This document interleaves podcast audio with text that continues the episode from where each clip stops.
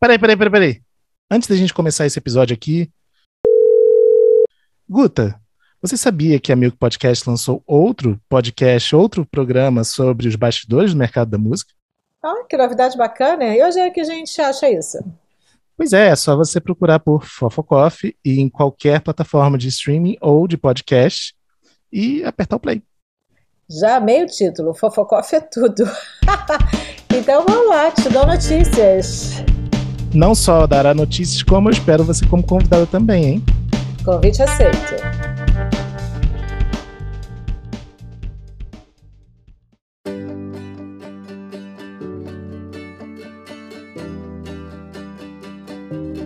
Bem-vindos ao décimo episódio dessa temporada limitada do Fast Forward ou FF Podcast. O Fast Forward é uma parceria entre a Milk, o Música Copyright Tecnologia, o You Got Studio e o Tem Magística Amigos. Eu sou Fábio Silveira e no time titular de hoje temos You Got. Salve, salve, rapaziada! Bruno Costa. E aí, Fábio? E Guta Braga. Olá!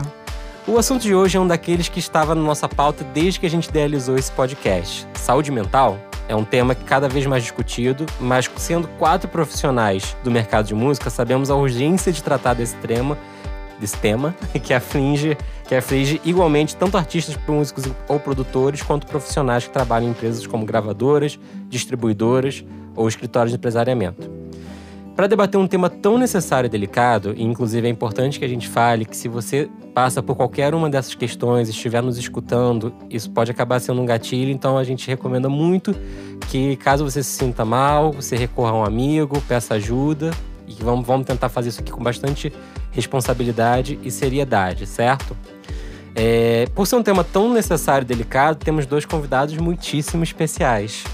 Clarice Falcão, dá um alô pra galera. Oi, galera, tudo bom? Obrigado pela presença aqui. Obrigada a você. E temos também o psicanalista Paulo Próspero. Tudo bom, Paulo? Bem, obrigado. Vamos lá, muito se fala de um lado, de, do quanto artistas são afetados por pressões financeiras, das redes sociais, de demandas de performances impecáveis, de grandes discos, enfim, um grupo forte de pressões. Do outro lado, os outros profissionais que trabalham no mercado de música para fazer tudo isso acontecer parecem ter seus quadros de ansiedade, depressão, burnout e uma série de outras questões de saúde mental, com um olhar que está dentro da mesma lógica comum de uma relação de trabalho. E sabemos que não é exatamente assim que isso acontece. A verdade é que existe sim no mercado da música um ecossistema que torna todas essas questões interligadas, a começar pela exposição constante. Um erro de um artista é público desde o primeiro momento. E um erro de algum profissional que trabalha com esse artista também pode ser público desde o primeiro momento. Um estudo realizado pela Record Union, uma distribuidora de música, gerou o programa Os 73%. Isso teve origem numa pesquisa que fizeram com uma base de mais de 1.500 músicos e artistas independentes e descobriram que 73% deles diziam ter experienciado estresse, depressão e ansiedade em relação à música que fazem. Um outro estudo, esse britânico e de 2016, encomendado pelo Help Musicians UK, a Universidade de Westminster, entrevistou 2.211 pessoas, entre artistas, empresários, funcionários de gravadora, agentes e profissionais de turnê, entre outros vários. Ele foi, ele foi intitulado Can Music Make You Sick? ou A Música Pode Te Adoecer? O resultado foi alarmante. 71% relataram ter tido ataques de pânico ou passado por situações de alto nível de ansiedade. 68,5% disseram já ter enfrentado ou estar em depressão. No Brasil não conseguimos, infelizmente, localizar nenhum estudo desse tipo, mas sem dúvidas deve ser de números por aí que a gente está falando aqui.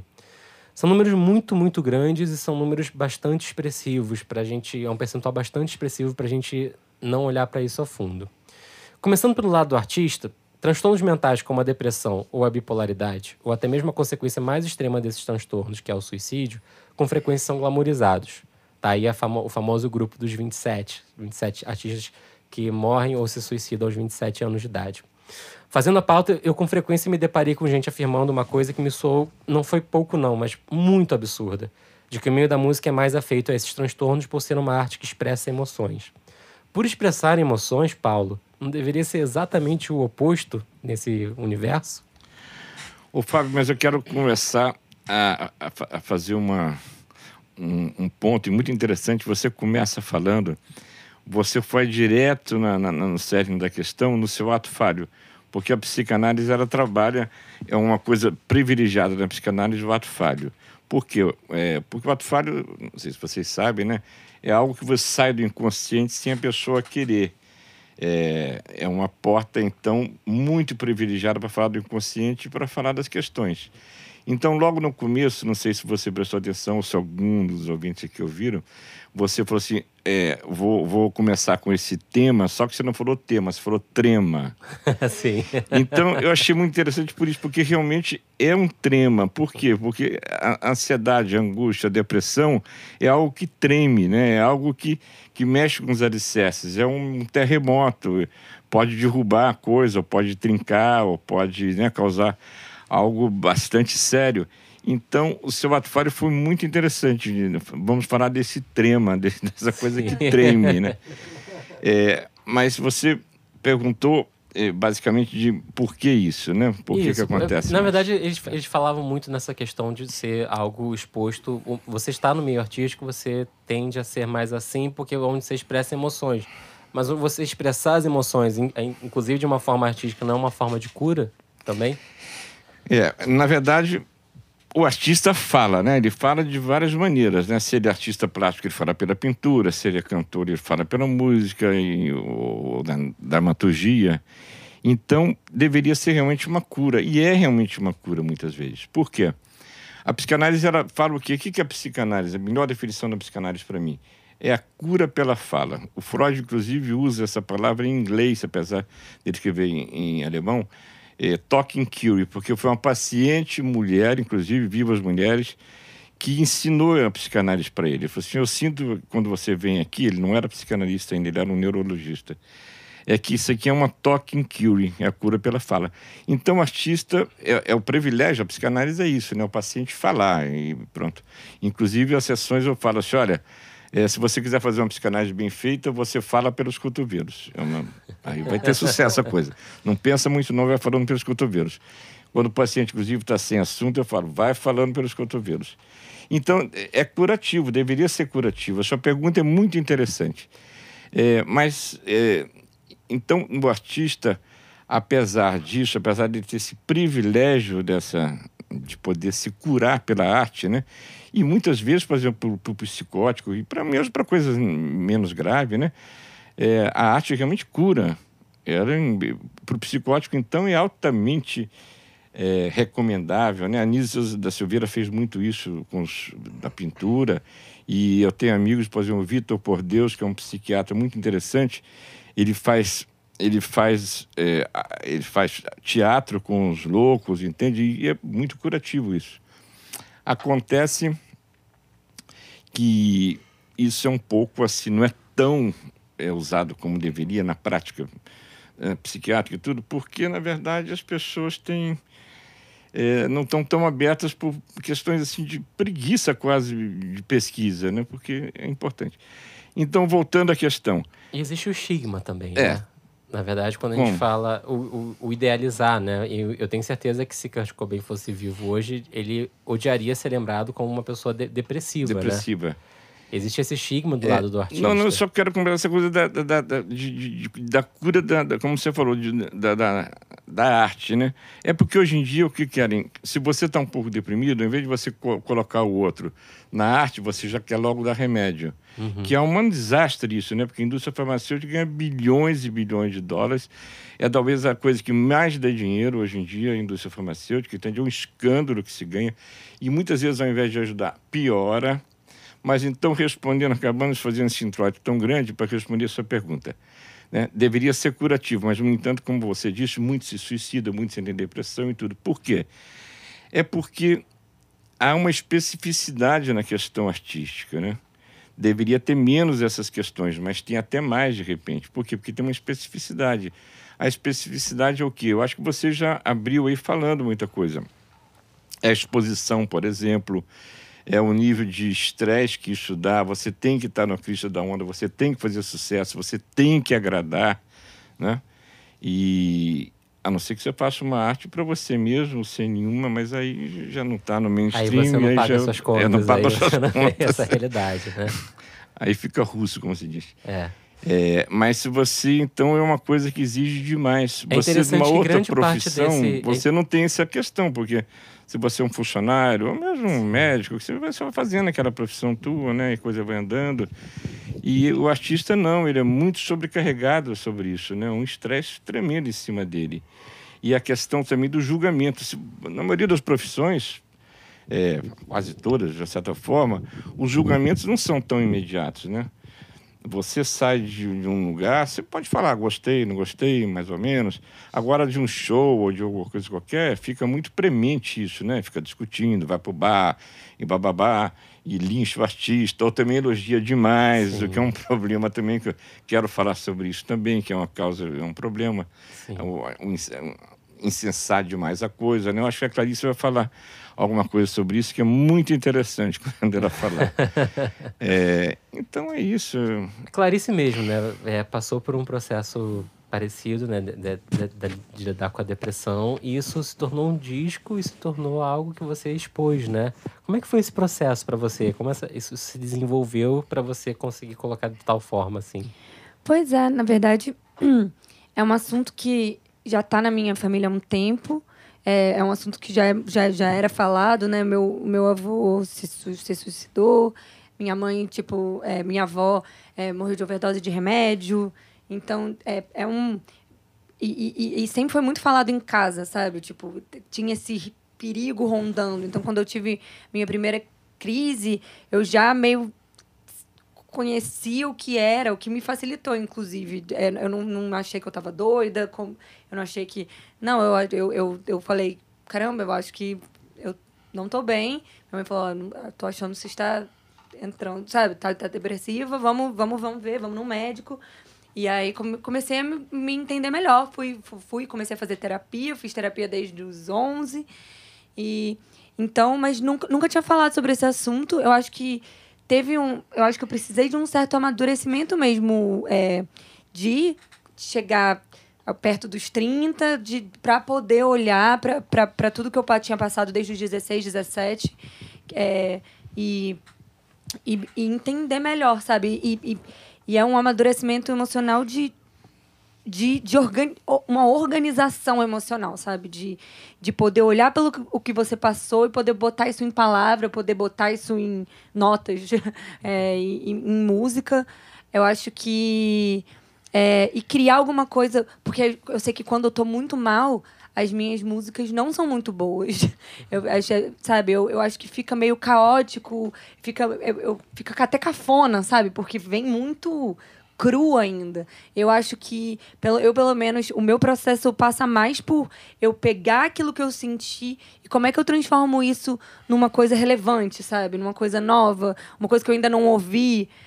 É que nem quando você tá muito apaixonado também. Eu, pelo menos, eu fico, eu fico assim, ah, eu te amo, eu te amo. Tá, todo mundo já fez essa música. Clarice, vamos até onde, vamos, onde vai dar.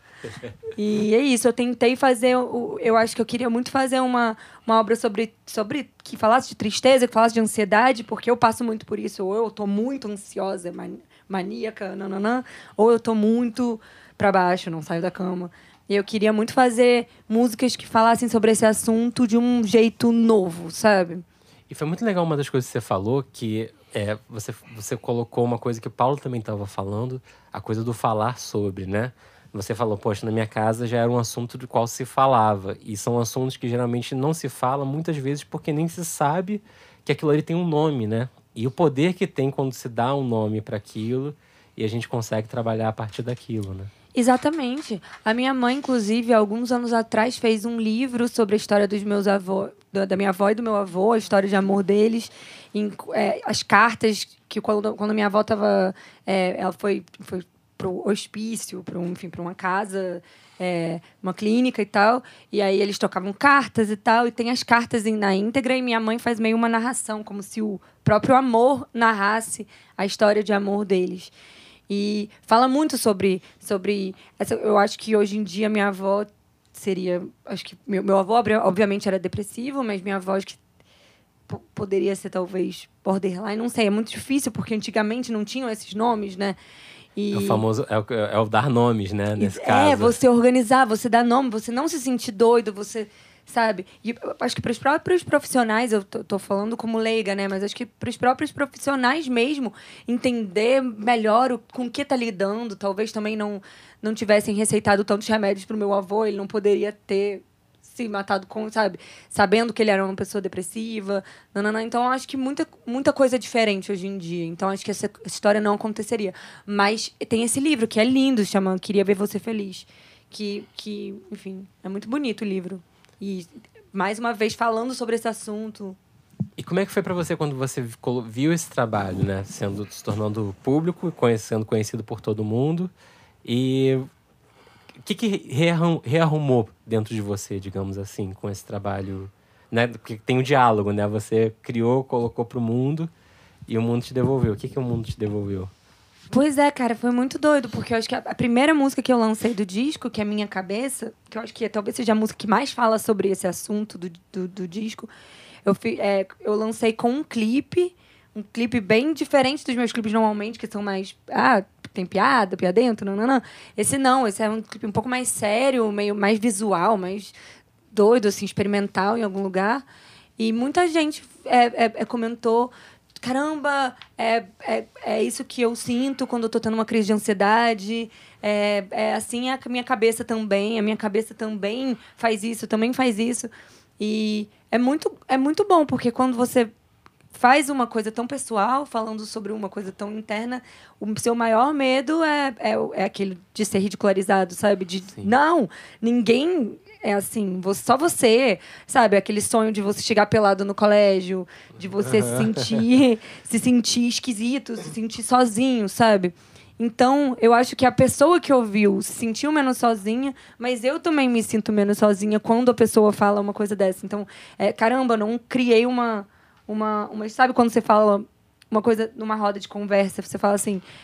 Ah, e, e, aquela hora que todo. É, sabe, sabe quando acontece isso e ninguém fala assim, não, não sei, cara, acho que isso só acontece com você.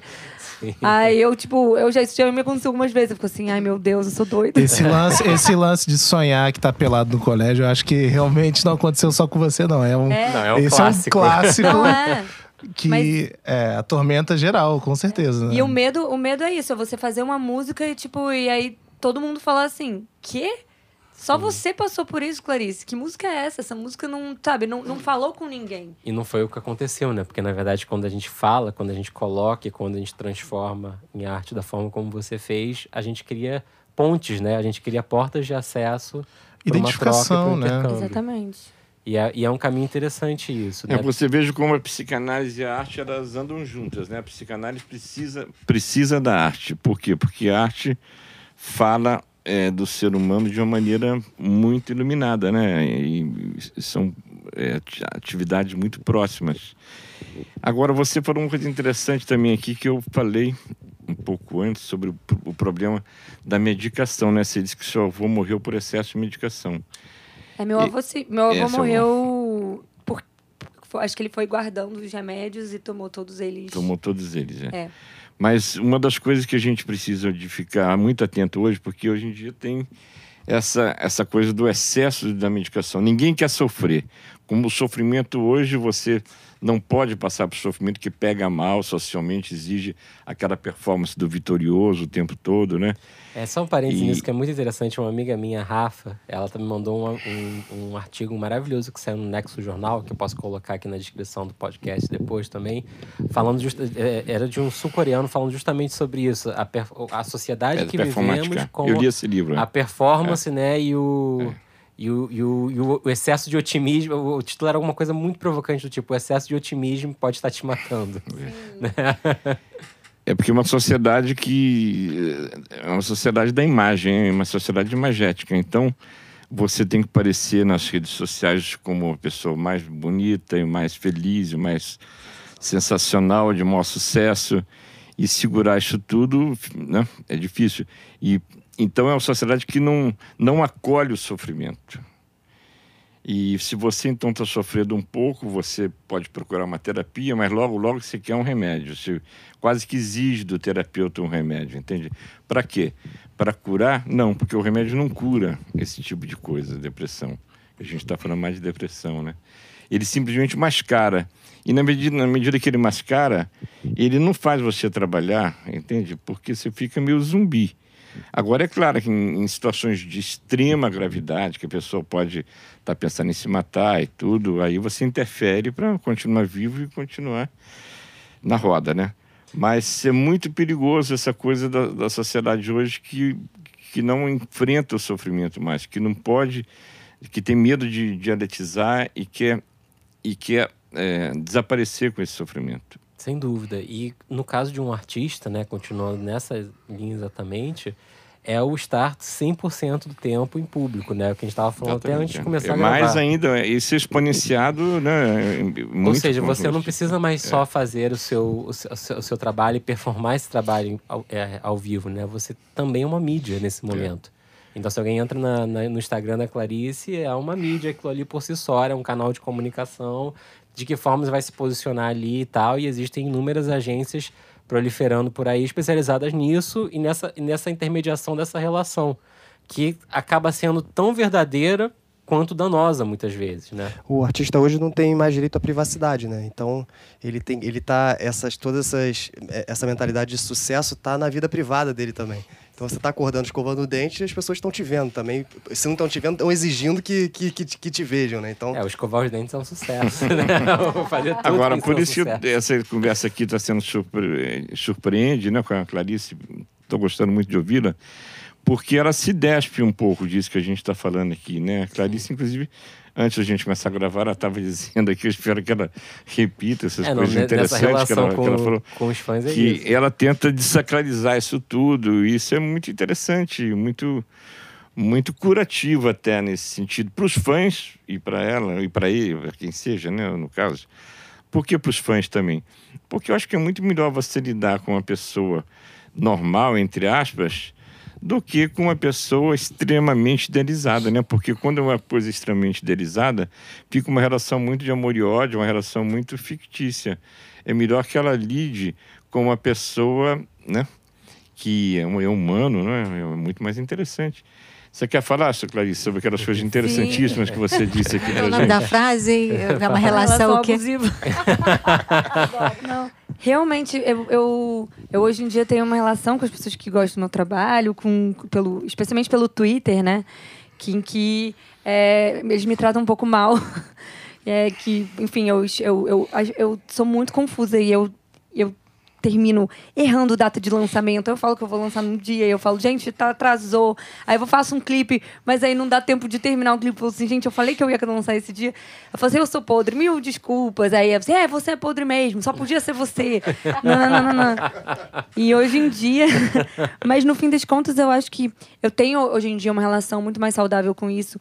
No, em 2013, quando meio eu apareci assim, e aí foi junto com o Porta dos Fundos, então foi um crescimento muito rápido para mim. E eu fiquei muito. É, fiz uma turnê que deu muito certo do ponto de vista econômico, é, é, né? me, mercadológico, Sim. mas para mim foi muito intenso, assim, muito difícil, porque tinha uma coisa muito séria de, de fanatismo, de balançar a van. E também, quando falavam mal, falavam muito mal.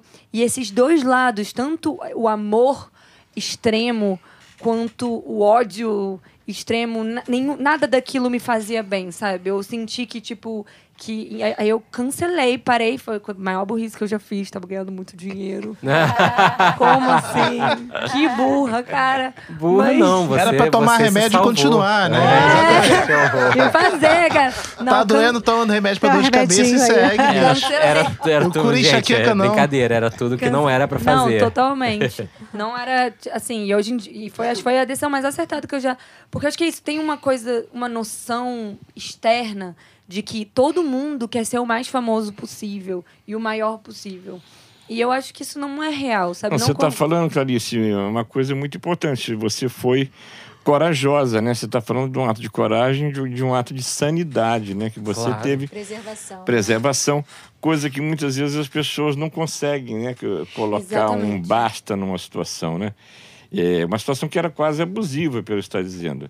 A verdadeira serve... relação abusiva é essa. É essa, né? Que, que é... serve para essa questão da, né, que a gente está falando da grande mídia e tudo, mas serve também no dia a dia entre as pessoas, né, nas relações entre marido e mulher, entre amigos, entre que seja, no trabalho e tudo. Chega um momento que você tem que dar um basta, porque mesmo que a coisa tenha um interesse assim financeiro ou profissional que seja, mas essa coragem é bacana, né, que você teve.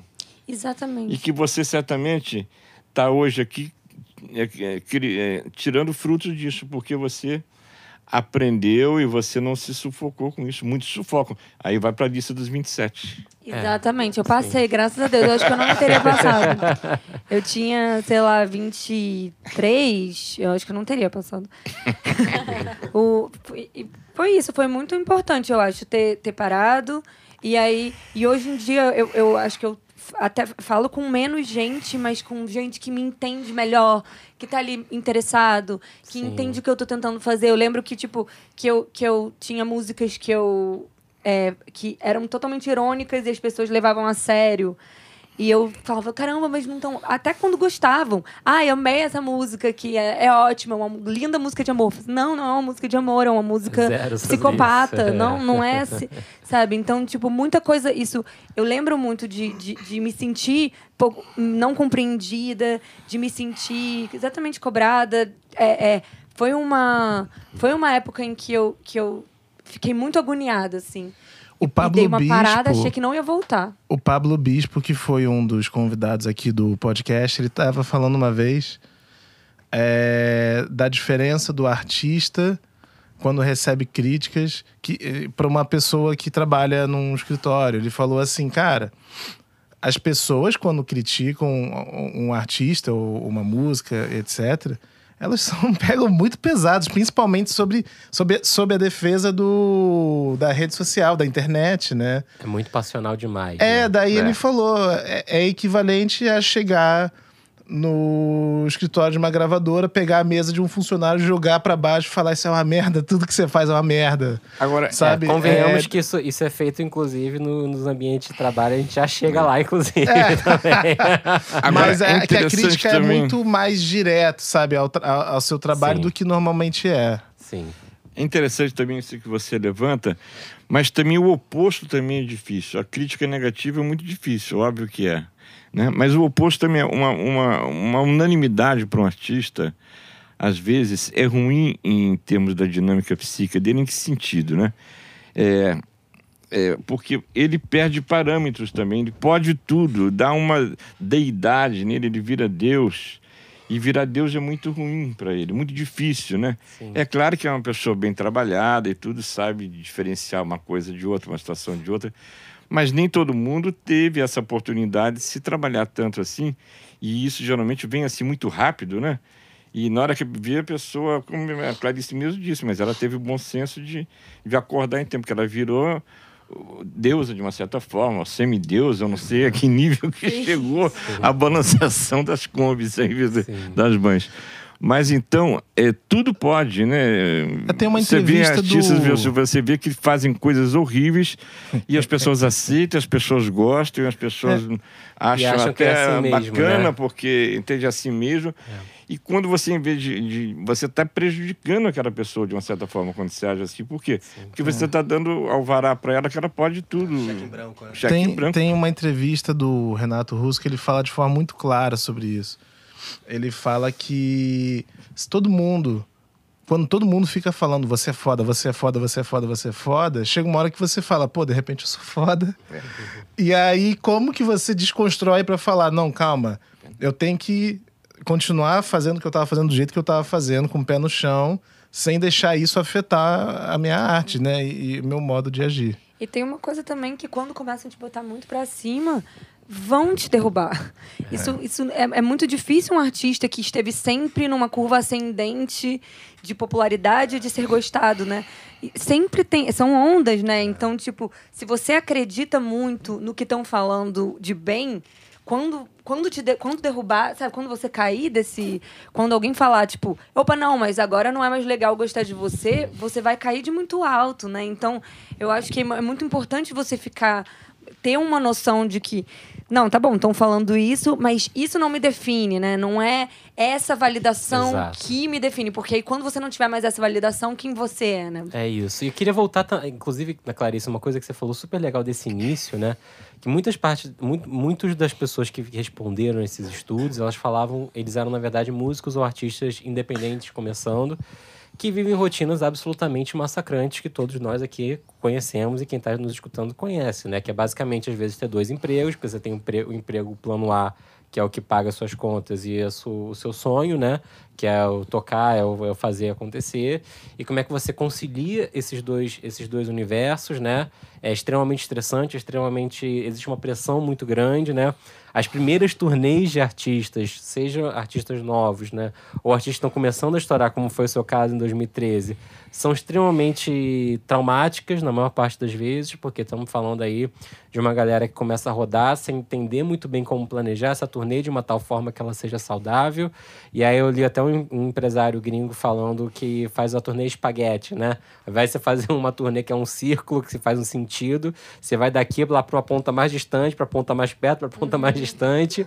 E isso, para um artista e para quem trabalha com esse artista, é, é extremamente opressor. Ô, eu Fábio, tava nesse evento aqui E do... a solidão do grande sucesso, né? Também que você está falando, né? Que parece que você está no meio de multidões, mas você está extremamente sozinho, né? Porque você está Também. trancado no quarto de hotel e tudo, né? Numa solidão tremenda. Cara, a quantidade de artista que, que me confessou que não tem amigos, assim, ou que tem tipo, ah, eu tenho uns quatro amigos. E as turnês também tem essa coisa de você se trancar e não poder sair, fica uma coisa horrível, né? E É. a própria rotina, né? Eu tava em São Paulo semana passada, a Clarice também tava, Bruno também tava, no evento do YouTube. E eu lembro que eu acordei cedo, já no momento de, de vida pessoal, de eu conseguir me cuidar e tal. E eu acordei cedo, fui tomar café da manhã, era, sei lá, sete e meia da manhã, porque eu tenho uma terapeuta holística em São Paulo que eu amo. Eu vou quase sempre que eu posso, que eu tô lá, eu, eu arrumo um horário, nem que seja cedinho pra ir nela. E aí acordei para tomar café da manhã e me deparei com isso. Isso, gente, não tem crítica aqui, é só uma constatação, né? De que eu, eu não sei exatamente quais são as leis e, e de que forma isso é regido. Mas eu, às sete e meia da manhã, eu tava tomando café da manhã com a equipe da Ludmilla, que ia montar o palco do evento dela depois. E ela, no evento que a gente foi na sequência, a Ludmilla entrou pra tocar às nove e meia, dez horas da noite. Então, que ó, sete e meia da manhã eles estavam tomando café para nove e meia, dez da noite. Então, esse problema, ele aflige toda a cadeia. E esse, é- e esse é um ponto aqui muito sério, né? Se você é um hold e tá nos escutando, você já trabalhou pra caramba e já, e já se, se quebrou na estrada, né? Principalmente na estrada, por ser tão estressante. Se você é produtor de palco ou de turnê, você também já passou por isso, né? E o artista já passou por isso. Então, assim, existe uma pressão é, no nosso mercado que é igual a todos os outros mercados, que se chama dinheiro, né? Quando a coisa começa a acontecer, o dinheiro tem que entrar e a gente tem que tirar o máximo de proveito Tem que disso. fazer lucro e aí corta todo mundo, coloca todo mundo no busão, podia ir de, de avião e vai de busão. É isso. Como, como pode ser mais rápido se a gente pega o sertanejo, por exemplo, né? Que é um, que é um recorte de mercado em que estourou, entope a agenda. O funk, mesma coisa, estourou, entope a agenda e vamos colocar todo mundo na rua. E o que a gente encontra nos bastidores, pelos corredores, são artistas, produtores, holds, todo mundo de, com olheiras profundas, cansado, sem fazer, sem entender que sentido aquilo ali tem mais, né? Aí vira aquela síndrome que você estava comentando, né? Do burnout. Vira o burnout, né? Eu posso falar com propriedade, porque eu tive há dois anos atrás um, burn, uma, um pas- passei por uma síndrome de burnout, é, que era uma coisa extremamente nova, não tinha nome, eu não entendi o que estava acontecendo comigo. Na ocasião, eu trabalhava na Alta Fonte, uma distribuidora, que eu trabalhei por, por dois anos. Tive uma sorte imensa de ter chefes e, extremamente humanos, extremamente compreensivos, extremamente é, parceiros. Guta estava lá comigo na época, foi uma pessoa bastante é, importante, literalmente segurou umas pembas enquanto eu estava ali naquela situação. E eu entendi que eu, segu- eu cheguei naquele ponto muito por não entender, um, o que estava acontecendo, como a Clarice falou. Dois, por não entender o que, o que estava acontecendo, eu não sabia que eu precisava pedir ajuda por aquilo. Mas eu acho que é legal você detalhar o que que você sentia para as pessoas entenderem. É, um, é uma sensação constante de ansiedade muito forte, é uma ansiedade muito aguda. Eu, eu lembro que eu andava de um lado para o outro da casa, literalmente, sem conseguir parar, sem conseguir me concentrar em nada, uma sensação de impotência diante, de que não importasse o que eu fizesse, eu não ia conseguir, né? uma desesperança imensa, é um- ao mesmo tempo uma exaustão e é, e é uma, e é uma é muito louco você estar tá tão ansioso, tão ligado e ao mesmo tempo tão exausto e na hora que você deita para dormir você não consegue, você tem insônia. E é uma situação de dois opostos trabalhando ao mesmo tempo e praticamente esgotando por completo. E aí eu fui tentar entender o que aquilo aconteceu. Bom, apertei o pause daquilo, né? Isso foi, foi uma época ruim para isso acontecer, porque isso aconteceu no período de fim de ano, ali né, entre 15 de dezembro e 1 2 de janeiro, né? É, o burnout, para quem não sabe, hoje é, já foi oficializado pela OMS como parte de, de síndromes que existem de verdade e era aquilo que a gente estava falando antes. Quando eu voltei, virou o ano, eu voltei para terapia, a minha terapeuta começou a me dar, me dizer os sintomas e ela falou: eu acho que, você tá, acho que você passou por um burnout, você deve estar passando ainda. E aquilo, ao mesmo tempo que foi um baque para mim, porque eu, eu tinha um problema de verdade, né? E a gente é muito comum recusar admitir que a gente tem um problema. Eu, por outro lado, tive um alívio imenso, porque eu falei, caraca, tem um nome, sabe? E desde que eu passei por isso, e hoje eu, eu, sou um profissional liberal, é, autônomo, que trabalha por conta própria, eu senti que eu precisava olhar as coisas com, por um outro olhar no nosso mercado. Porque eu acho que é impossível a gente falar desses transtornos no mercado da música sem a gente falar das questões que regem tudo isso.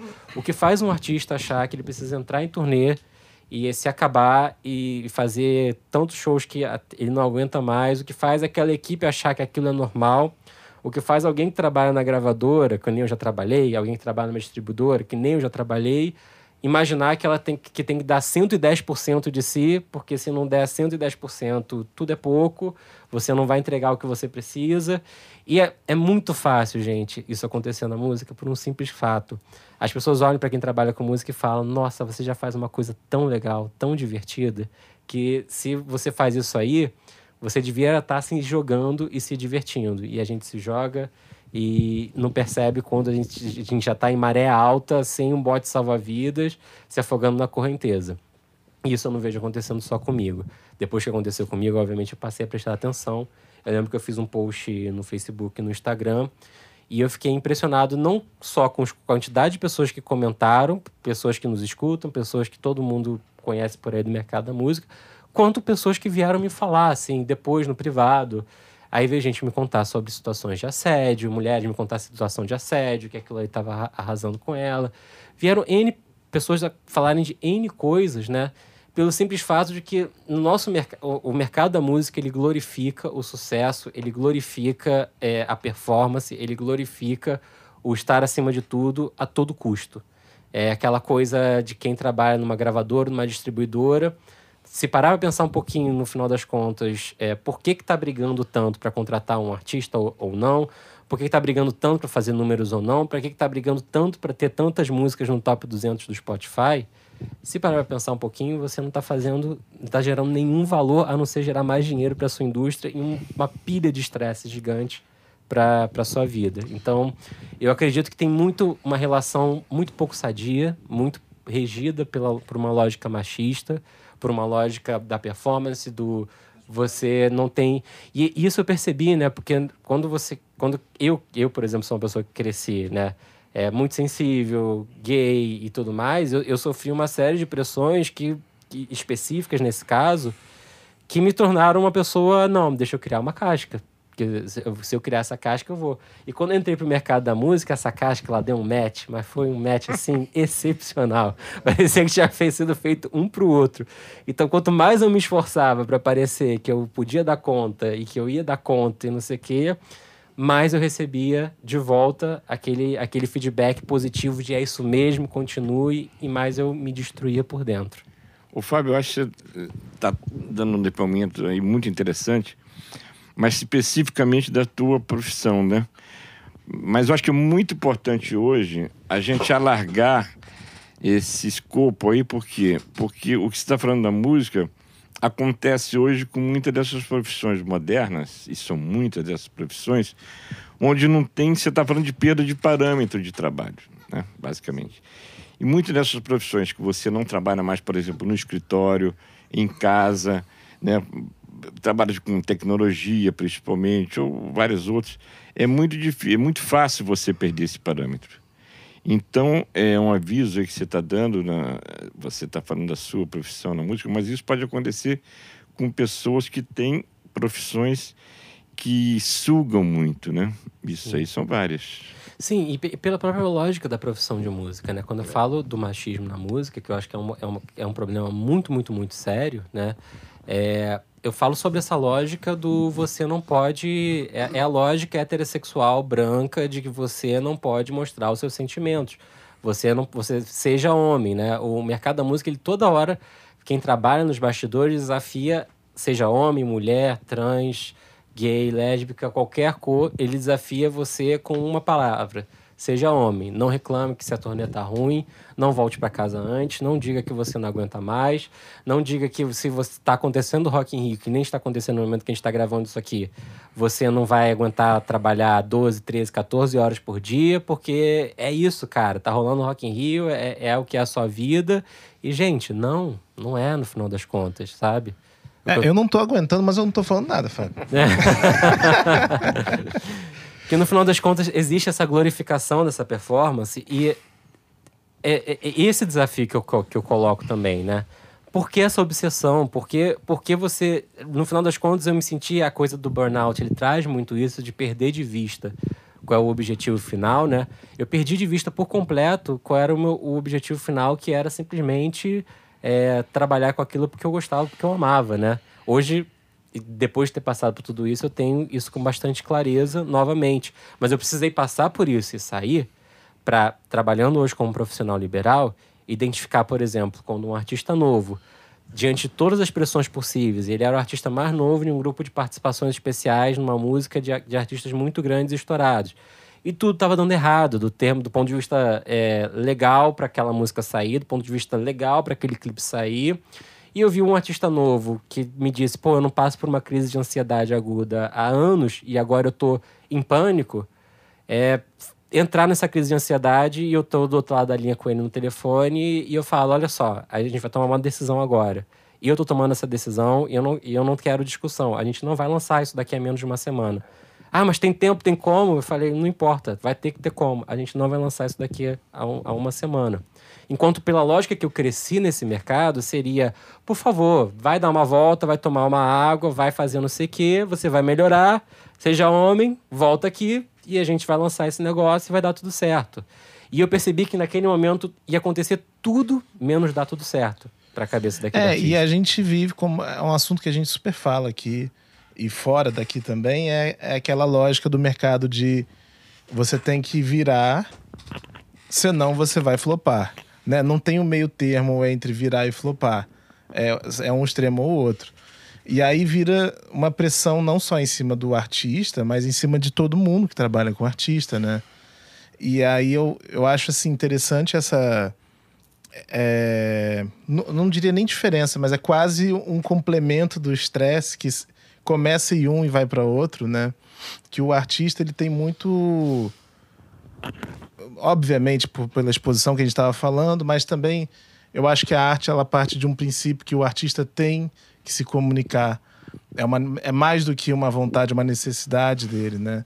E aí, quando ele está é, com, com essa pressão financeira da exposição e etc, etc, é, a, o staff do artista tem o papel de o artista não pode ficar mais ansioso, ele não pode ficar mais estressado. Então vamos absorver esse estresse para não estressar mais o artista, que é uma causa nobre, mas acaba que o, é um peso que está carregando também e, e faz mal para a coluna, né? Então aquelas coisas assim que eu vivo muito é não se preocupa com KPI, que para quem não sabe é indicadores de números de performance. Não se preocupa com KPI preocupa em fazer e é isso aí desde que a gente se preocupa. Só que no que a gente se preocupa, né, é um peso que está carregando. Sim, é, e é exatamente isso que acontece. Para dar um outro exemplo, também tive um recente um lançamento de um artista que estava indo super bem, clipe música, e o artista estava em pânico, achando que não estava indo bem. E eu precisei ter a calma. Se eu, se eu fosse no momento que eu tivesse com a cabeça um turbilhão a mil e aquilo tivesse acontecendo enquanto três outras áreas da empresa, 20 outros artistas, porque essa é a lógica de quem trabalha em gravadora, distribuidora, tivessem me cobrando alguma coisa, eu não, eu não teria sido capaz de perceber que, peraí, a música está indo bem, o clipe está indo bem, aquele artista está ali me cobrando uma coisa e cobrando toda a equipe é, empresário, todo mundo, como se fosse um problemão, qual era. é, Quando a gente coloca isso dessa forma, a gente fala, não, tem alguma coisa errada com o artista. E aquilo que o Bruno falou é, é- é sintomático disso, porque naquele momento eu, eu tinha uma escolha. Eu podia. Eu, eu pude ser consciente e tomar a escolha de falar, eu vou absorver isso pra mim, que nem eu faria em todas as ocasiões que, que eu passei por isso. Ou eu vou falar, não, peraí, deixa eu relevar isso aqui, deixa eu dar tempo ao tempo. Você teve um olhar, um olhar terapêutico. É isso. Tem que ser terapeuta também. É, e falando em terapia, é uma, uma brincadeira assim recorrente lá na Milk é que a gente, se nada der certo do que a gente está fazendo com a empresa, que ser empreendedor é, bom, é outra montanha russa aí de emoções, mas se nada der certo, a gente abre um escritório de, de, de terapia para artista, porque é, 50% do nosso trabalho é baseado nisso, né? E aí você vê o quão grave é a questão, né? Porque é, eu, eu faço a terapia, entre muitas aspas, para o artista, mas eu também tenho que fazer terapia, porque senão eu não consigo lidar, né? segura tudo sozinho. Faz a supervisão, né? É, E é o que a Clarice falou antes, né? É muito raro o artista conseguir estar numa posição em que ele tem. é, eu tenho um amigo que sempre fala que é o puxar para baixo, né? Não deixar flutuar, pegar os balões e ir lá no up, pá, pro céu. É puxar para baixo um pouquinho, é, no sentido de falar, ô, existe aqui uma base sólida, uma base segura. Eu vejo isso acontecendo muito com artistas que não são do Rio São Paulo, que são os, dois grandes centros é, do Brasil de, de, de onde os artistas vivem e trabalham e, e saem em turnê e prosperam. E se o artista não é daqui e se muda para cá ou para São Paulo, ele se vê de repente isolado, perdido de família, amigos, se não tem amigos naqueles locais, né? E aí como é que vai fazer para começar a se relacionar ali? Desenraizado, né? É, qual é a raiz nova ali- ali, né? Mas a raiz nova ali, ela é extremamente volátil extremamente perigosa, né? Porque pode ser uma pessoa que quer ser seu amigo porque gostou de você, como pode ser uma pessoa que tá só curtindo o rolê com você, como pode ser N coisas, né? E eu vejo muita vulnerabilidade nisso também, nesse, nesses sentidos. Cara, e, e tem muito essa questão também do, do- disso que você está falando. Quando, quando é uma artista mulher, existem primeiros pensamentos que passam na artista, isso obviamente porque né, por compartilharem comigo, que é aquela coisa, será que tá dando uma chance para mim porque eu sou bonita e gostosa? Será que é de fato a minha música a- prioridade? Será que querem se aproximar por quê, né? E aí É. talvez a Clarice possa até falar um pouco melhor sobre isso. As frenéticas já resolveram isso, né? Com a música, né? Eu sei que eu sou bonita e gostosa.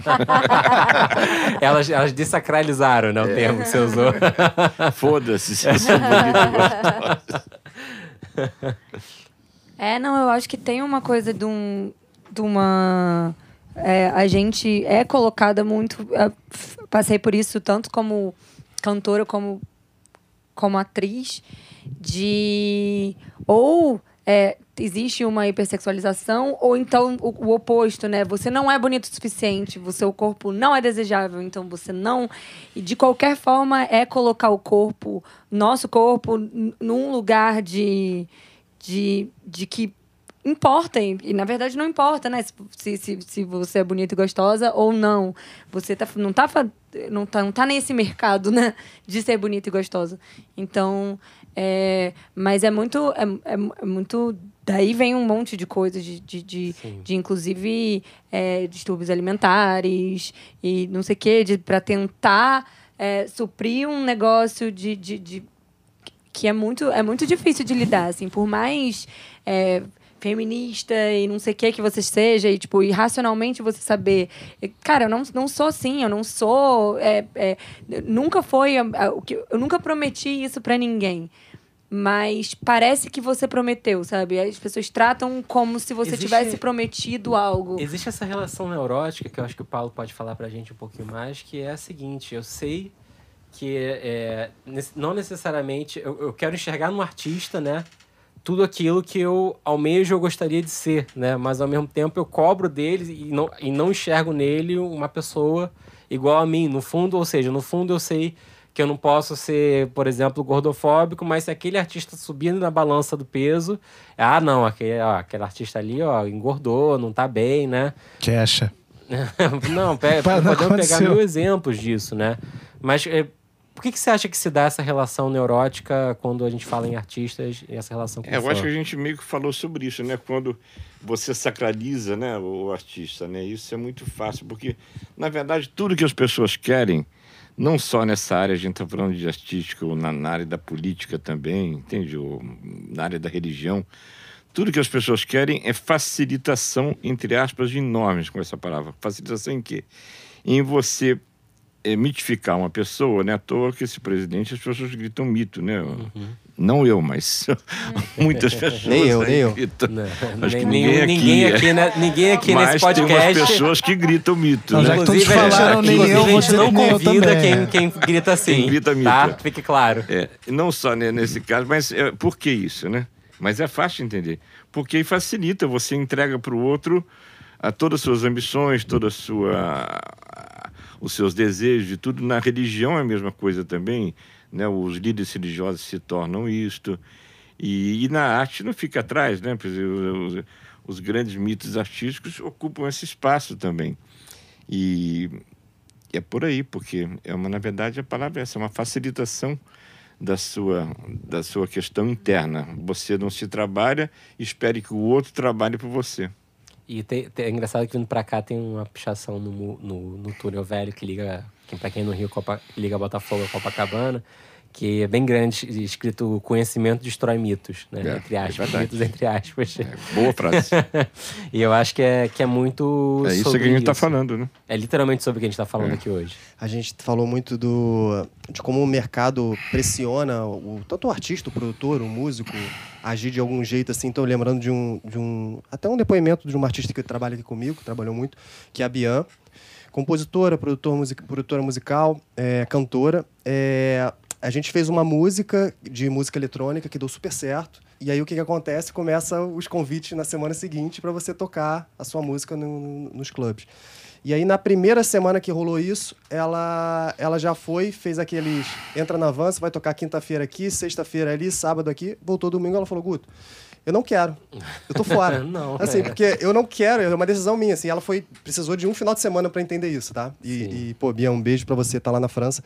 É, eu não quero passar minha vida dentro de um avião, ou de um, de um ônibus ou uma van.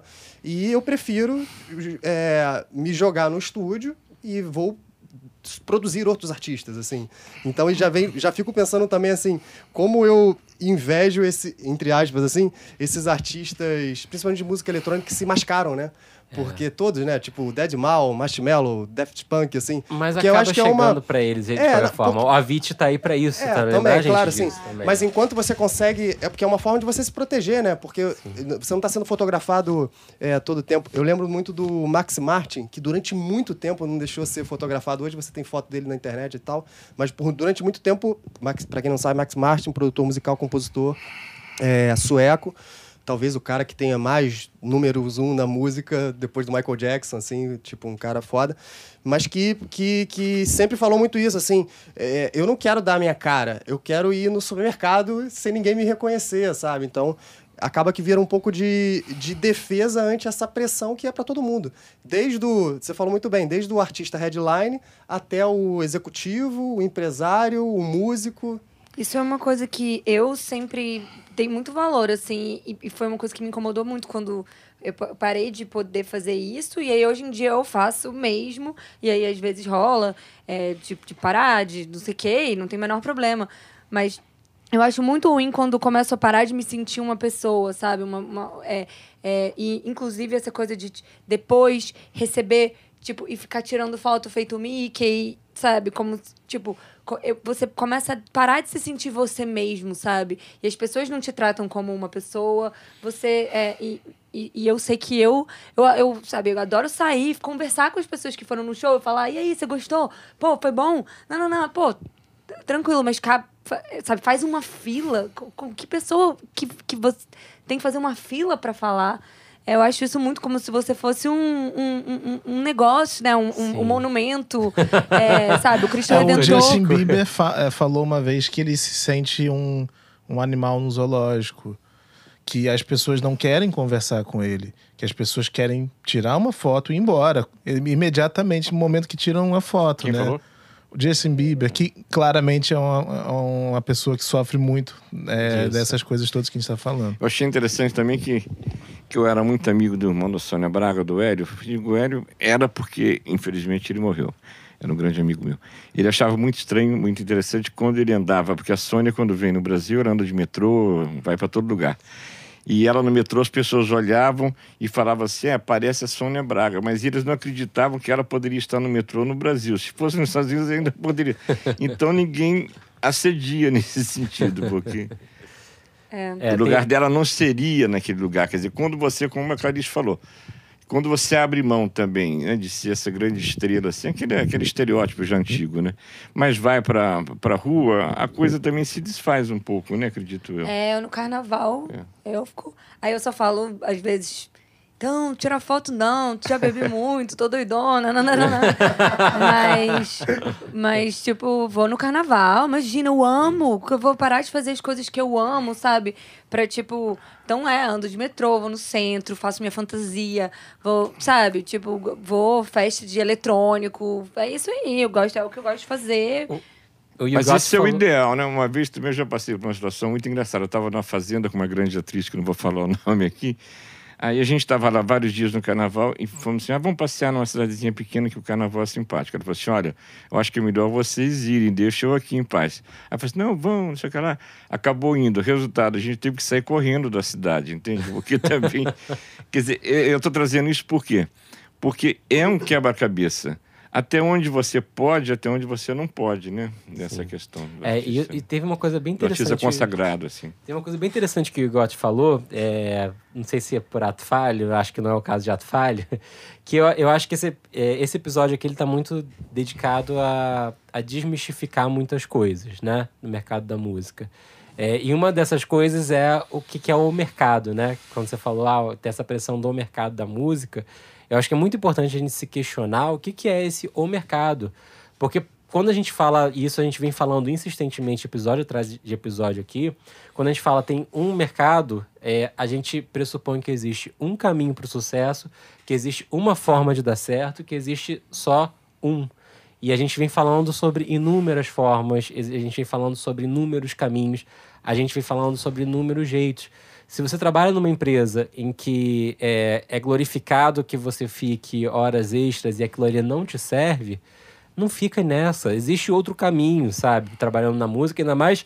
eh, Tem muitas profissões e muitos mercados que eu não poderia falar isso hoje, porque de fato falta emprego e tudo mais. Nesse momento, o mercado da música é um mercado próspero num Brasil complexo. Então, eu acho que quando a gente fala isso com esse recorte de música, se tem algo que não te serve, que te gera um alto estresse, eu acho que é muito importante parar e pensar duas vezes por quê.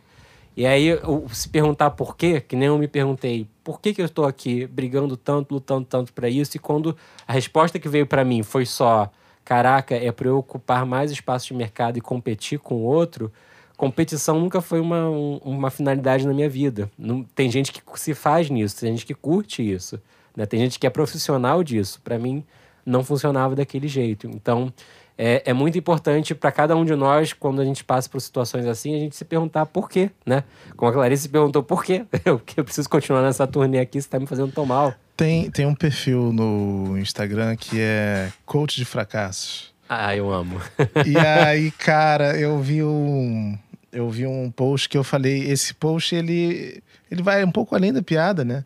Que é, que é assim, trabalhe com o que ama e nunca mais você irá amar nada. e aí é um pouquinho reflexivo, né? Mas eu já postei umas três vezes ele. Mas tem muito isso. Eu acho que o, o importante aqui é a gente começar a entender como tudo isso está encadeado. Um artista que está numa turnê estressante é um artista que, por sua vez, vai gerar estresse ou vai trabalhar com uma equipe que vai estar estressada, porque ela vai fazer parte daquele, daquele ambiente, vai fazer parte daquele ecossistema ali. É, sabe uma coisa também que é. Eu, eu acho que é muito dos tempos atuais é, é a quant- a quantidade de números que a gente tem para quantificar o sucesso. E aí, nesse aspecto, até eu acho bom a, a questão do, do, do Instagram e do Facebook terem tirado a quantidade de likes por post, porque era uma das coisas que gerava muita ansiedade, né? Sim, sim. É, e eu, mais uma vez, citando uma, uma palestra que eu vi no, no Midem, de uma empresária falando que a recomendação, o combinado que ela tinha com, com a artista dela, era que no momento que ela acordasse, ela não poderia mexer no celular dela ou fazer nada durante 30 minutos. Ela precisava de 30 minutos assim que ela acordasse para não fazer absolutamente nada e apenas deixar os pensamentos se reorganizarem para ela assim poder pegar o celular, né? Porque é aquela coisa, antigamente a gente é, tomava banho, tomava café e assim, a gente não, eu não, não vivi muito isso, mas é pegava só quando você chegava no trabalho, sabe? Chegava no trabalho, ligava o computador, beleza, agora eu estou trabalhando. Hoje não. Hoje você acorda com o despertador do celular, aí você vai desligar o despertador, tem mil notificações e aí você já começou a trabalhar, né? Sim. O Não, Bruno, só eu o acho WhatsApp, né? interessante o que você falou. É, a gente conversar um pouco sobre as mídias, sobre o celular principalmente, né? Que é o grande veneno. É o grande bendição, mas é o grande veneno ao mesmo tempo, né? Da sociedade moderna. É, que, por exemplo, uma amiga minha foi agora ver o show da Madonna em Nova York e disse que a primeira coisa que fazem é lacrar o telefone. Mas é, o que ela diz é o seguinte: porque para ela seria até bom tirarem fotografias para replicar aquilo, acredito eu. Mas dizem que ela queria ver a alegria das pessoas no show, a experiência daquele show. E é nesse sentido, ela cuidando das pessoas, entende exatamente o que você está falando, quando ela É. proíbe o- o celular ali. É, É exatamente. uma sensação muito doida. Parece que eu, eu, é, eu, eu li isso em algum lugar, alguém um tweet que eu favoritei. Eu lembro, eu nunca esqueci, faz uns, uns anos que eu vi. A gente fica dando refresh como se em algum momento fosse aparecer a resposta pro sentido da vida, né? e é isso Total mesmo, isso. cara. Essa é a minha sensação, sabe? De, de, de você ficar entrando no stories e passando no stories, como se em algum momento fosse aparecer alguma resposta que fosse mudar tudo, tudo. E não vai nada, vai mudar nada, sabe? Tipo, então é muito, é muito agoniante. É muito. E assim, é, também, a- não falando só do, do lado negativo, tem um lado positivo que, exatamente por ser um canal de comunicação, muitas oportunidades aparecem ali. Uma pessoa é, que descobriu você pelo Instagram manda uma DM e aí aquilo muda. é, ou drasticamente, ou é uma oportunidade comercial, ou uma oportunidade social. Mas eu acho que, assim, é, tem que ter um pouco de cuidado, né? Porque não é à toa que esse celular aqui ele é chamado de Android. Porque ele é uma extensão do corpo humano, né? Praticamente, né? É, e aí eu fico assim, com, com alguns números eu me assusto um pouco.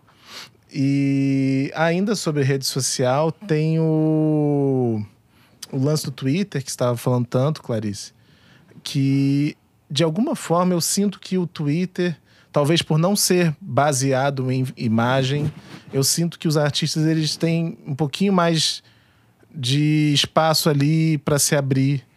Sempre que tem algum artista que se expõe muito, ele geralmente usa o Twitter. É, um caso muito recente foi, que assim, muito recente mesmo, foi o do Jalu. Que ele fez uma série de tweets falando que ele não tava, que não tá feliz fazendo o que ele faz, que ele é, que o artista independente sofre muita pressão, que é a pressão financeira, que é a pressão de é, ser responsável financeiramente por muitos outros, né, pessoas que dependem é, do trabalho delas para, enfim, que envolve o artista para pagar as contas, etc. E aí eu acho que assim, ao mesmo tempo que é, as redes sociais podem ser um, um, um vício, né? Eu acho que você também tem que saber usar é, da melhor forma que te sirva, né? Não depender delas, né? Total. É mais ou menos como a- o remédio homeopático, né? Ele é feito de um veneno, um veneno bem trabalhado que virou remédio, né? É, a vacina, Você né? tem que saber usar, porque É a senão dose, vira né? a A dose. dose é. a Ou vira remédio, ou vira morte, né? Bruno, eu tô pensando até agora nas 600 vezes que eu abri o celular hoje, cara. Não, e, e- e sabe que Mas você pode colocar um alarme. Eu tenho isso. É, eu tenho um alarme. Só eu é mesmo. um era- app, sério? Não, eu tenho um alarme que ele me diz se eu usei. Quantas vezes eu usei. Então, se- sim, você já entrou uma hora ah, no Instagram. Aí eu largo o celular falo, não entro mais hoje. Olha só. Sério? Eu não sabia disso. Mas app. sabe o Você que é coloca- pior, Guto? Não, é dentro do próprio Instagram. Você coloca para ele monitorar o tempo que você está usando as mídias sociais no seu celular. Adorei saber isso. Se você para Isso pra é- pensar. é, não- ah, m- fora, não, não pensa em Instagram, pensa em celular. Quantas vezes você fez assim no celular pra ver notificações, pra ver qualquer coisa? Tira as notificações. Isso é um crime, esse negócio de notificação. É, cara, mas eu, eu já tô tentando abstrair as notificações. e aí todo mundo do, fica do puto comigo o computador tempo também, todo, mas tira as tudo bem. notificações.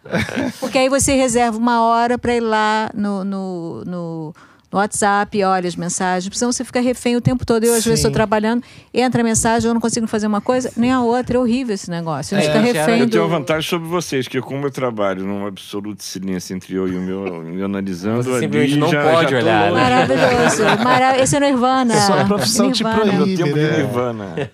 Agora, falando sobre os artistas, né? Eu sempre, todo mundo acha que a vida do artista é uma vida glamurosa, né? Que é só festa, show, round, round.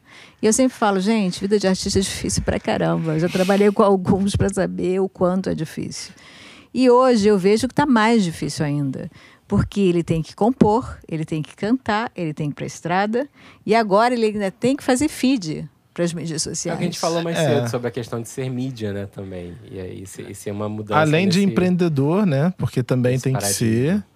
Tem que, é, tem que ser E um dependendo canal. do estágio, ele ainda é o próprio road. Ele faz, ainda vende os- o, ainda muda a voz na hora de vender o show, E tudo né? isso com um sorriso e bom humor, né? É. Então eu acho que essa pressão é muito maior. Eu li uma matéria dos youtubers lá fora, porque o YouTube, o YouTube ele tem uma pressão maior que você tem que ter uma cronologia né, de entrega, né? Você como marqueteiro sabe isso melhor que ninguém, né? Sim, Não as tem... outras redes sociais também. É, mas assim, tem uma. Como canal, você tem uma obrigação, tipo, uma vez por semana, é isso? De entregar o, o, o- um novo É, conteúdo. assim, não, é, não é obrigação, mas é. Tipo pra a gente aqui com canal. o podcast, Guto, É, é. Toda semana. que é toda semana. Mas agora você imagina o youtuber lá que tem milhões de visualizações, que vive disso, enfim, a gente não está fazendo isso Esse é o aqui último por uma episódio, questão né, Fábio? econômica. Depois desse. É. Pausa, pausa. Não. a gente ainda Então, dura, pessoal. A pressão, a pressão é muito maior. Então eu acredito que todos, esse- todos esses transtornos, né, com tudo que já havia, porque tem a questão do ego do artista, né, da aceitação, ah, além da mídia hoje estar derrubando ele com maior facilidade, né, a gente tem o caso recente do Nego do Borel, que derrubaram ele com dois É tweets, como, não como foi? vários outros também, né? Na verdade, eu, eu acho que o, a, grande, a, a grande questão aqui é que, que por isso que a gente está nesse programa unindo as duas pontas, é que não existe uma, um problema com o artista sem que exista, sem que ele esteja inserido no mundo, num tempo, e da mesma forma com a equipe que trabalha ele, não tem como estar fora disso, né? Eu acho que é aquela coisa, se a gente atrai energias similares, a gente acaba funcionando naquele... Amor e ódio andam juntos, né? Andam juntos, Se é. você ama muitos, você pode querer matar aquela pessoa. E eu acho que é muito importante, isso que eu acho que é a questão central aqui, é o sempre se perguntar o porquê, né? Se questionar, se não tá me fazendo bem, por que eu O pra eu- eu quê, né, que seria, O pra né? quê eu sigo fazendo isso, né? Por isso que eu dou Esse- muito valor para os artistas que sabem dar pausa, né? Sim. É, e eu acho que citando o Marcelo Castelo Branco, é uma frase que, tirando do contexto dele aplicando aqui, é, é urgente esperar, né? Essa frase foi brilhante. Essa é uma boa frase, porque é urgente esperar. Eu tive uma experiência no início do ano passado, que eu, como, enfim, sócio e fundador de, da minha empresa, é, obviamente carrego um peso assim muito grande nas costas, como todo empreendedor, já mencionei isso aqui, né, hoje. E o, o meu filho, ele teve apendicite no início do ano passado. Só que assim, essa odisseia de ele está sentindo dor, não sabemos o que é, aí leva no hospital, e aí o diagnóstico não acerta, e aí fica, meu Deus, o que pode ser, o que que não pode ser. É, isso foi assim. Foram, foi uma semana, porque até descobrir, aí ele foi internado, aí ficou quatro dias internado, etc. E foram dias assim, eu fui obrigado a desliga o celular, só liga se tiver que ligar para alguém E eu fiquei completamente ali imerso naquela situação para, enfim, né, é que tudo ocorresse bem. E aí uma reflexão que, que, que me ocorreu depois dessa semana foi: eu passei uma semana fora e no, no trabalho não deu nenhuma merda gigante, ninguém morreu no meu trabalho, é, as coisas continuaram apesar da minha ausência. Então eu acho que isso foi para mim uma reflexão de que calma, tá tudo bem, dá para fazer tudo com menos ansiedade, com menos pressa. E até por isso que hoje eu tenho uma auto-reflexão de se eu tô aqui, eu tô aqui. E acabou aqui, eu olho o celular, vejo todas as notificações, resolvo o que tem que resolver.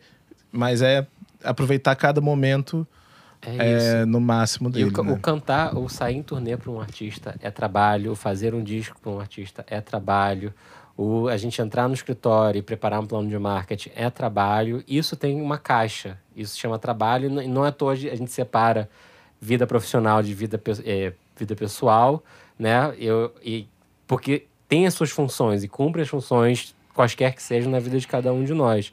A partir do momento que a gente deixa isso ser a gente, e na música, de novo, é muito fácil isso acontecer, é, a gente perde o, o prumo das coisas.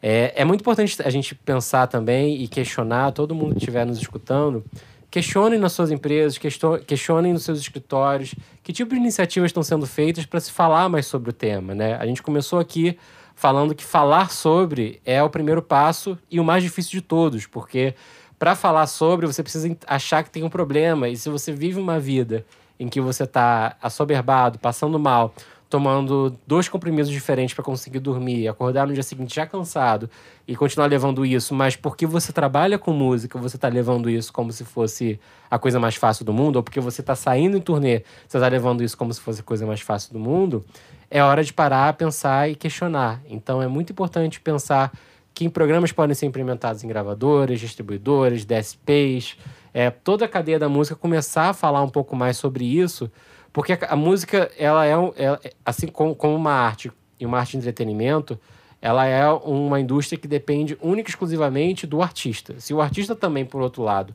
não estiver bem, se o artista que é o maior gerador de valor de toda essa cadeia não conseguir entregar o que ele precisa, a indústria está basicamente matando aquilo que, que tem que gerar é, sustento e, bem, e um bem comum para todo mundo.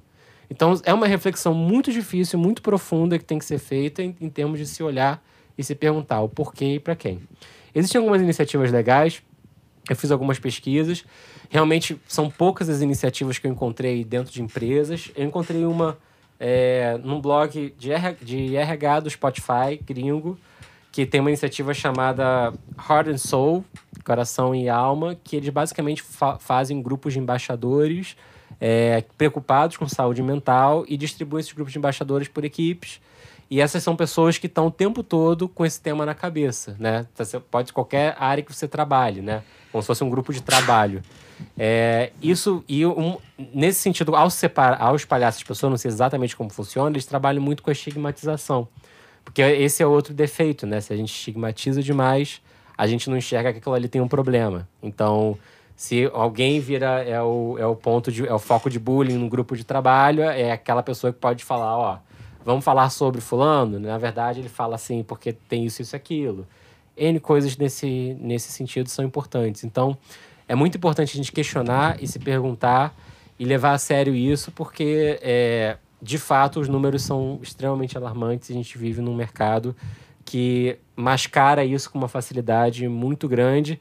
É, eu li uma das matérias, inclusive, nessa pesquisa, falava que realmente os números de, de transtorno, de transtornos mentais na indústria da música são assustadoramente mais altos do que em outras indústrias. É um problema que existe, é um problema real.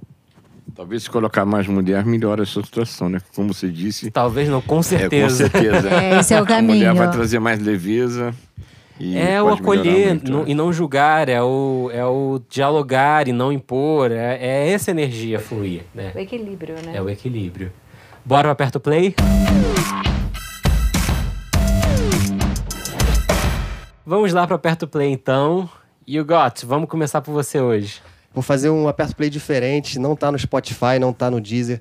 Mas, gente, quem acompanhou o Rock in Rio, vocês têm que ver um cara chamado Juninho Gruvador. Júnior Gruvador, cara. Sensacional. Quem não conseguiu ver, é um músico baixista do, do Rio Grande do Norte, Natal. Tocou um cover de Nirvana. Vocês não viram isso não, gente? Eu vi, ele, mas ele participou com quem mesmo? Foi com o Jack... Tenacious D, Yeah, é yeah, isso. yeah. Yeah. of course. Pô, desculpa, virei um chip aqui. É, now in English. É, cara, sensacional. Esse cara é um patrimônio do Brasil, cara. Esse cara é um patrimônio da música popular brasileira, assim. Primeiro é um monstro, um monstro musical, mas assim, quem, quem vê esse cara tocando e dançando, ele é, é- ele é o, o Brasil em pessoa, assim. E aí, busquem o cara na internet. No, no Instagram dele tem um monte de covers que ele faz é, da Adele, do Rolling Stones, de todas as bandas americanas e, e inglesas, é, em forró, em sertanejo, assim, cara, é muito legal. É, fiquei, assim, tipo, arrisco a dizer que foi uma das coisas mais legais que eu já vi na história de todos, de todos, os- todos os Rock in Rios. que bacana. Guta Braga, o que, que você trouxe pra gente hoje? Bom, eu trouxe não é uma grande novidade, mas eu amei, fiquei ouvindo esse fim de semana chuvoso, que é o Goela Abaixo com Lineker e os Caramelos. O disco novo da Lineker. Sensacional. Não tem nem como eleger uma música, porque o disco todo é maravilhoso. Senti assim tão romântica. Que beleza. Inaugurando as participações, Clarice Falcão. É, eu recomendo um disco novo da Ana Frango Elétrico, é, Little Electric Chicken Heart. É, é um, enfim, é- ela é fantástica. Eu já vi ela ao vivo, vi ela ao vivo antes dela lançar o primeiro disco. Fiquei apaixonada. Ela mistura poesia com rock psicodélico, assim. É, e a sonoridade é muito legal, as letras são muito legais. E ela, e a presença dela ela tem- é muito carismática, a presença dela é muito muito muito fascinante assim é muito muito maneiro Legal. Bruno, que já tá aí com a cola na mão. Não, não, não. Esse aqui não Jade. precisa de cola. Não, não é. Olha. gente, Aliás, o, show da Jade foi legal in Rio? Conta do show da Jade, Vamos, vai. vamos Não, agora vai, 30 comenta. minutos de podcast pra falar do show da Jade. Não, Cara, por favor. É, foi, foi legal. Obrigado por perguntar. É, cara, minha recomendação não é nem de sexta agora. Tem algumas semanas, mas é o último single do Far From Alaska, o How Bad Do You Want It, que pelo menos assim, pra mim tinha passado um pouco batido, mas depois eu, eu fiquei sabendo da existência do single e foi muito muito boa surpresa. Lançou agora? Tem algumas semanas. Tem algumas semanas. Legal. Foi, foi uma banda, coisa junto com, com um jogo, um negócio assim. Foi Bacana. bem legal a música. Paulo, você trouxe alguma recomendação pra gente? Olha, minhas são bem gerais, entende? Eu gosto muito de ouvir música clássica, jazz e eletrônica, por incrível que pareça. Pô, isso é bem eclético, hein, cara? Eclético. Bastante. Como na comida também, eu como de tudo. não Os restaurantes não tem problema. É ah, maravilha. escuta meu disco novo é muito eletrônico Muito bom. É ótimo, realmente. é muito eletrônico tem umas coisas muito legais Maior prazer. Mas... Eu vou. Eu, eu- essa semana eu tô, eu tô econômico, mas é porque eu descobri que todo mundo ficou com medo de lançar coisas no- no- na época do Rock in Rio. Então a semana passada foi uma semana, inclusive, de lançamentos gringos muito econômica. Então eu vou ficar com, com um brasileiro é, corajoso que lançou disco sexta passada, que é o Davi, também conhecido como Davi Sabag, que era da banda O. É, ele lançou o primeiro disco solo dele, chamado Ritual. E eu acho que tem algumas músicas ali bastante legais para sugerir um caminho de R&B brasileiro contemporâneo, especialmente Não Faz Diferença, que é um feat dele com a Urias, e Banquete, que é um feat dele com o Jalu. É um disco que tem um- uns pontos altos bem, bem legais e recomendo bastante. É isso, gente. gente, e a playlist, hein, que tá todo mundo pedindo? A gente, Quando sai a vai sair a playlist? playlist do Aperto Play, tá? A gente promete. Todo mundo olhou pra mim, não sei porquê. Por que será, hein? É isso, quero agradecer muitíssimo a presença do Paulo e da Clarice aqui com a gente. Muito obrigado por estarem conosco. obrigada a você Foi linda a O prazer foi todo meu. Agradecemos muito. E até a semana que vem, pessoal. Valeu, até semana noite. que vem com mais um podcast. Yeah. Tem que falar alguma coisa no final também? O FF Podcast é produzido por Fábio Silveira, Bruno Costa, Guta Braga e YouGot. O editor-chefe é Fábio Silveira. A gravação de áudio e edição final são feitos por YouGot no YouGot Studios, no Rio de Janeiro. A trilha sonora é de YouGot e Bian. Até a próxima.